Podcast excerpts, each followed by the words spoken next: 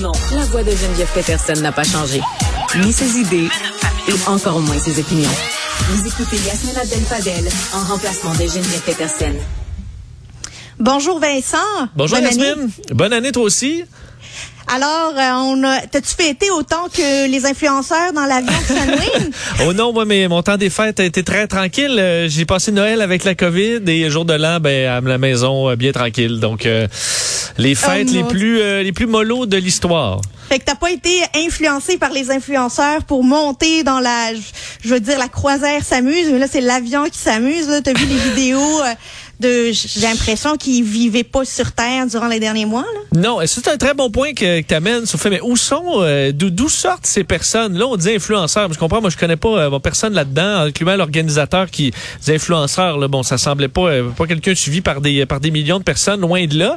Mais euh, disons des personnes qui, qui sont connues sur les réseaux sociaux qui sont embarquées vers, tu disais, bon, la croisière s'amuse, le vol de l'enfer, ça dépend où on se place. Avec Sunwing, donc euh, ces images, écoute, sur les réseaux sociaux depuis ce matin, là, euh, ça parle de la COVID et de et de ça, cet événement-là, qui euh, soulève les passions pour plusieurs raisons. Puis je voulais revenir sur cet événement-là parce que moi, il y, a, plusieurs questions. Je m'intéresse beaucoup à l'aviation. Je suis un passionné d'aviation. Puis il y a énormément de points d'interrogation qui me sont sortis de la tête en voyant cette histoire-là. La, la première, Ya- Yasmine, c'est sur eux là. Donc les gens à l'intérieur de l'avion où on se dit, ben écoute, c'est pas des ados là. On parle de, de jeunes adultes. Euh. Euh, moi, euh, je, je peux ben, je peux comprendre. Ce serait pas inacceptable, mais tu sais, mettons une gang de secondaires là, qui vont à New York pour la première fois là, euh, et qui euh, font le Et party qui font dans- la fête dans l'autobus jaune. ben, c'est ça, dans l'autobus jaune ou le gros autobus voyageur parce qu'ils sont dans une école privée. Puis là, ben, ça vire un peu. Le chauffeur, il est tanné. Mais écoute, t'es en, t'es en autobus, tu t'en vas tranquillement vers New York. Euh, T'as 15 ans. À la limite, on peut comprendre. Là, on parle d'adultes. Là. Donc, des gens dans la vingtaine euh, qui sont dans un avion. Donc là, clairement, on est ailleurs. où On a des niveaux de risque qui sont beaucoup plus élevés. On a des règles à respecter. Euh, une des questions qui me, qui me soulevait, est-ce que c'est des gens qui sont juste vraiment pas habitués de voyager, là, qui, ont, qui, sont, Ouais, qui ben, sont je pas capables de se, se comporter en adulte, ils ont jamais vu ça. J'entendais l'organisateur là, euh, qui disait dans sa vidéo, en fait, comme si prendre l'avion, c'était, euh, ma foi, là, un accomplissement grandiose. Là. Il disait, j'ai pas give up, puis waouh, wow, j'ai pas give up, puis je suis dans un avion, puis écoute, je- j'ai fait un tour d'avion, puis tu dis, OK, peut-être quelqu'un qui s- connaît pas beaucoup ça, puis que c'est prendre l'avion, c'est pas... euh, je, je- je comprends que louer un avion complet avec des amis, c'est plus compliqué, mais ça se fait. Tu appelles une compagnie, puis tu dis, ben ça coûte combien me rendre là, puis ils vont te donner un prix, puis si tu l'acceptes, ils t'amènent là. C'est Non, pas... mais là, il était le héros, là, tu sais, qui a ben, soi-disant menuisé un avion. C'est pas un fait. Je veux dire, aller au, à, à Cancun, là, ça coûte 800 dollars. T'embarques dans l'avion, tu y vas. Là. Donc, t'aies loué l'avion ou pas, c'est, c'est que je vois pas là un, un fait d'armes important. Mais bon, eux voyaient ça comme ça. Donc, je me dis, est-ce que c'est des gens qui voyagent peu souvent, peu au courant de, de, de, de ce qui se passe, ou emportés par euh, l'ivresse un peu de, du luxe, d'avoir l'impression qu'écoute, le monde t'appartient parce que t'as loué un avion, que t'es Freddie Mercury dans ton avion privé, puis que là, tu Ou peux... l'ivresse tout court, Vincent, mais disons-le franchement, là. Oui, ben tout à fait, parce qu'ils avaient amené leur alcool et tout ça. Bon, ça, on comprend, c'est des sans-génie, il y en a, ça, c'est pas surprenant, on l'a bien découvert pendant la pandémie. Là où j'ai vraiment plus de questions, c'est du côté de Sunwing. Euh, Ben oui. C'est impensable pour moi, et je parlais avec plusieurs euh, amis pilotes aujourd'hui, c'est impensable de perdre le contrôle d'un avion, de- ça. d'un avion de ligne en Amérique du Nord euh, de cette façon-là. Et là, si tu regardes un peu qui, qui est à bord, là, les agents de bord en premier, euh, où on dit, bon, ils étaient à l'arrière de, de l'avion euh, parce qu'ils ont perdu le contrôle. Là, il y a des questions déjà à se poser. Là, moi, le métier, là, j'ai énormément de respect pour les agents de bord. J'ai d'ailleurs couvert, j'ai fait un peu de leur formation. C'est super intense. Les agents de bord envoient toutes les couleurs. faut avoir une patience infinie. Il faut être capable de gérer le stress, de gérer des, des, des crises euh, ben, en cas d'urgence dans les avions. Mais les agents de bord peuvent pas euh, s'en aller en arrière de l'avion puis dire, bon, on abandonne. Là. C'est, c'est, c'est pas comme ça que ça marche. Euh, j'espère qu'on a passé un message au microphone pour dire, tout le monde s'assoit maintenant plus personne prend une goutte d'alcool. Sinon, on descend maintenant aux États-Unis. Vous allez passer votre nuit en prison et vous allez avoir quoi, 10 000, 15 000, 20 000 dollars de frais si le FBI vous arrête. C'est ça qui vous attend. Préférez-vous aller fêter à Cancun ou vous voulez qu'on arrête maintenant? Là? Ça va se poser là, puis on vous livre aux autorités. Vous avez le choix. Vous fermez vos gueules ou euh, vous euh, ou on Ben- s'en va en prison. Euh, J'ose, j'espère que ça leur a été proposé et que Je eux- sais pas si ça a été proposé parce que quand je regarde les vidéos puis que je vois qu'il y a des fêtards qui ont eux le micro pour parler à leur gang, il y a bien quelqu'un qui a dû leur donner. Je peux pas croire qu'ils l'ont pris tout seul comme ça. Ben tout à fait. Moi, c'est pour ça que je me pose. J'ai tout à fait énormément de compassion pour les agents de bord qui ont pas ça facile.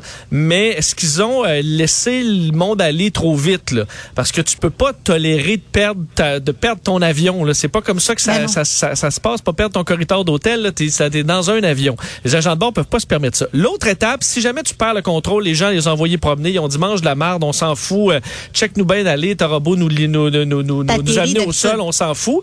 Ben là, le pilote est informé. Et là, c'est au pilote à dire parfait, ben on descend. Euh, là, est-ce que le pilote aurait jugé que c'est trop, euh, c'est trop risqué, par exemple, ou la fête est arrivée vraiment à la toute fin du vol, pour se dire ben là, le plus sécuritaire, c'est d'arriver à destination. Euh, Peut-être, c'est pas impossible, mais j'ai l'impression que le party a commencé plus tôt. Donc là, vient moi la grande question qui est, ok, ben est-ce que c'est Sunwing rendu là, euh, qui fa- face à un appel de pilote qui dit ben là, nous on a perdu le contrôle. Euh, est-ce qu'on déroute l'avion? Est-ce qu'on revient à Trudeau? S'ils sont partis de Trudeau, est-ce qu'on euh, est-ce qu'on se déroute vers un, aéroport américain? Euh, et que la compagnie, pour une question d'argent, parce que ça coûte une fortune dérouter un avion, tu t'embarques dans des procédures super longues, ton avion que tu dev- devais avoir prévu de ramener avec des passagers, ben là, t'annules des vols, les compagnies ont moins d'argent, roule serré. Donc, est-ce que tout ça, c'est une question d'argent à dire, ben le plus facile, c'est de laisser le party aller, puis de laisser les gens arriver à destination en tolérant l'inacceptable. Et c'est l'impression que là, il y aura enquête de Transport Canada. C'est peut-être là qu'on va aller à dire est-ce que la compagnie, face à une facture beaucoup trop grande, de dire ben parfait, on va se rendre, je sais pas moi, à Miami, puis on va débarquer tout le monde. Ça va prendre des heures, sortir chaque personne, les arrêter. Ça finit plus, là, arrêter tout le monde, c'est tout un bordel. Euh, est-ce que face à ce, ce, ce casse-tête-là, la compagnie a préféré dire ben, ben regarde, on va acheter la paix, on va se rendre? Euh, et ça, je trouve que c'est donner beaucoup de pouvoir à des fêtards qui, euh, qui font quelque chose qui est totalement inacceptable dans le ciel. là. Puis on a vu des personnes qui, qui utilisaient leur cigarette électronique Bon. à, à l'intérieur de la cabine. Puis moi personnellement, j'ai déjà assisté à quelqu'un qui a fumé une cigarette dans la dans le, le- la salle de bain, finalement dans Ah les oui, toilettes. ok. Qu'est-ce qui se passe? Ben c'est que la- dès qu'on atterrit, il y a des agents de police qui rentrent pour escorter la personne et la sortir puis lui donner euh, des, euh, des, des des amendes ou pour la, la rencontrer. Euh, donc moi voir ça et je me dis les agents de bord ont dû voir ça eux aussi. Je peux pas croire que les, les agents frontaliers, les agents de police mexicains n'ont pas été appelés à bord pour identifier, retrouver ces personnes-là parce que ce sont des règles internationales de on ne on ne fume pas en cabine, c'est que que l'on soit au Canada, aux États-Unis ou au Mexique, ce sont les mêmes règles.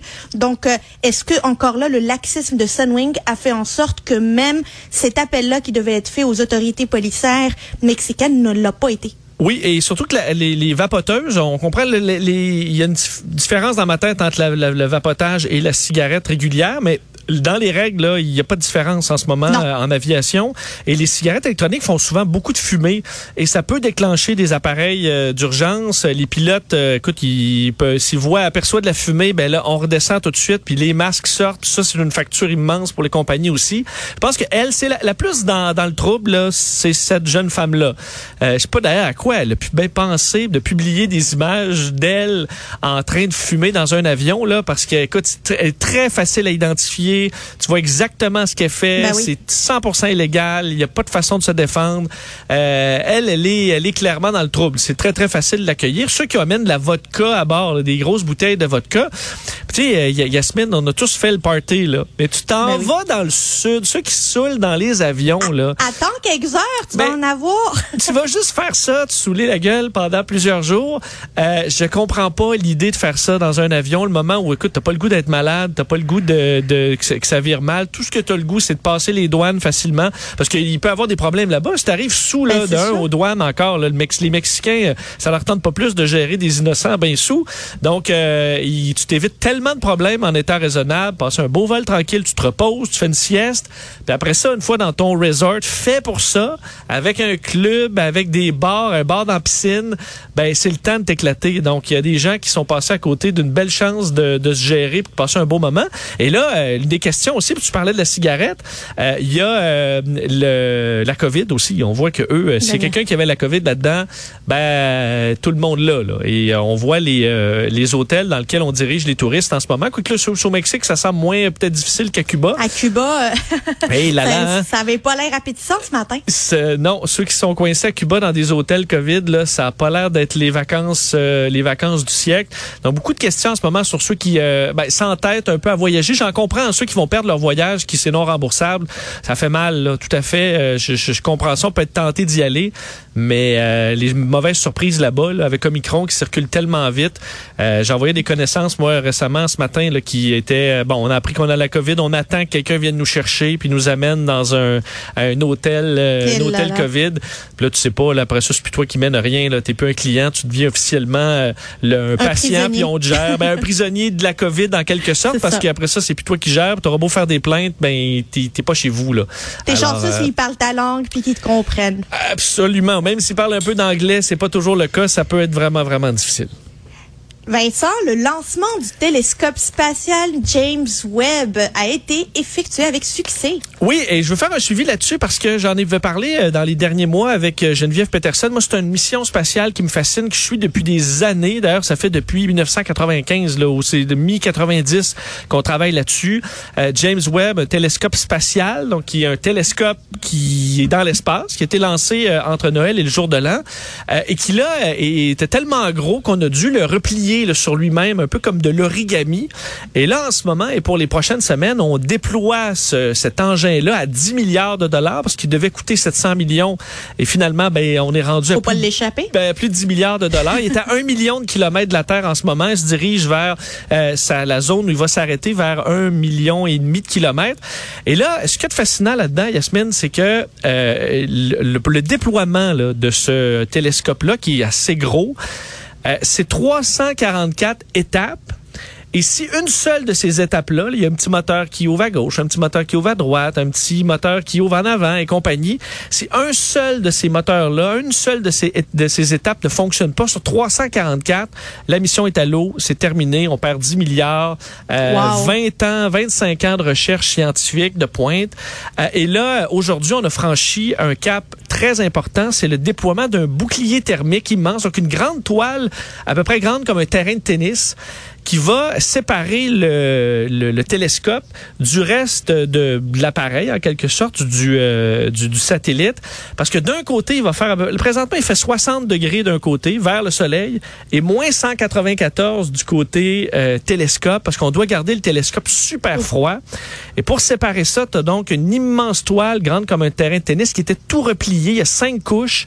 Et là, on devait sortir ça, tendre chacune des couches, les cinq, qui seront séparées par du vide c'est une opération super complexe et on vient de terminer euh, l'étape avec succès. Donc 75 des 344 étapes critiques sont maintenant complétées. Donc à date, c'est un sans faute euh, pour euh, James Webb, une mission complètement folle qui va nous permettre, vous rappeler quand même l'objectif de James Webb, c'est de pouvoir voir tellement loin dans l'espace qu'on verra le début de l'univers parce que la lumière qu'on verra datera de plus de d'à peu près 13 milliards d'années. Donc on peut faire un voyage dans le temps jusqu'au début de la création grâce à cet appareil-là. Donc, euh, euh ça semble bien aller. On se croise les doigts.